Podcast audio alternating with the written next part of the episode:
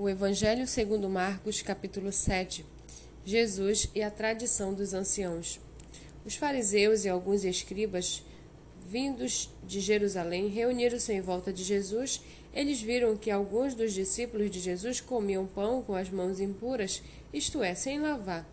Porque os fariseus e todos os judeus, observando a tradição dos anciãos, não comem sem lavar as mãos cuidadosamente.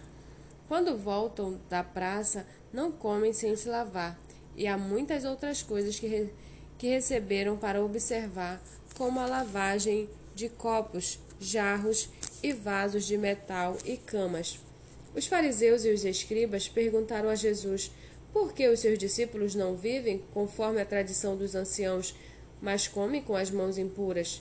Jesus respondeu: Bem profetizou Isaías a respeito de vocês, hipócritas, como está escrito: Este povo me honra com os lábios, mas o seu coração está longe de mim, e em vão me adoram.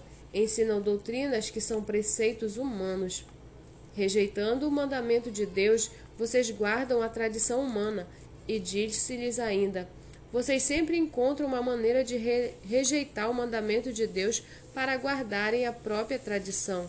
Pois Moisés disse: Honre seu pai e sua mãe e quem maldisser o seu pai ou sua mãe seja punido de morte. Vocês, porém, dizem que se alguém disser ao seu pai ou à sua mãe, a ajuda que você poderia receber de mim é corbã, isto é, oferta ao Senhor. Então vocês o dispensam de fazer qualquer coisa em favor do, do seu pai ou da sua mãe, invalidando a palavra de Deus por meio da tradição de vocês. Passam de pai para filho e fazem muitas outras coisas semelhantes. E convocando outra vez a multidão, Jesus disse: Escutem todos e entendam: não existe nada fora da pessoa que, entrando nela, possa contaminá-la, mas o que sai da pessoa é o que a contamina. Se alguém tem ouvidos para ouvir, ouça. Quando entrou em casa, deixando a multidão, os seus discípulos o interrogaram a respeito da parábola. Jesus lhes disse: então vocês também não entendem? Não compreendem que tudo que está fora da pessoa, entrando nela, não a pode contaminar, porque não entra no coração dela, mas no estômago, e depois é eliminado?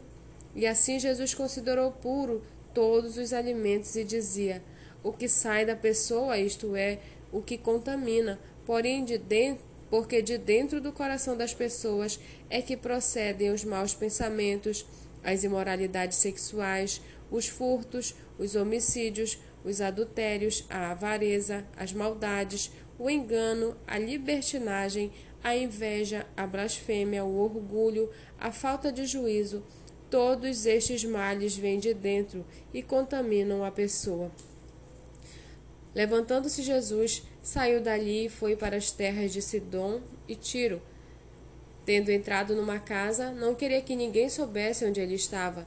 No entanto, não pôde ocultar-se, porque uma mulher, cuja filhinha estava possuída de espírito imundo, logo ouviu falar a respeito de Jesus. Ela veio e se ajoelhou aos pés dele.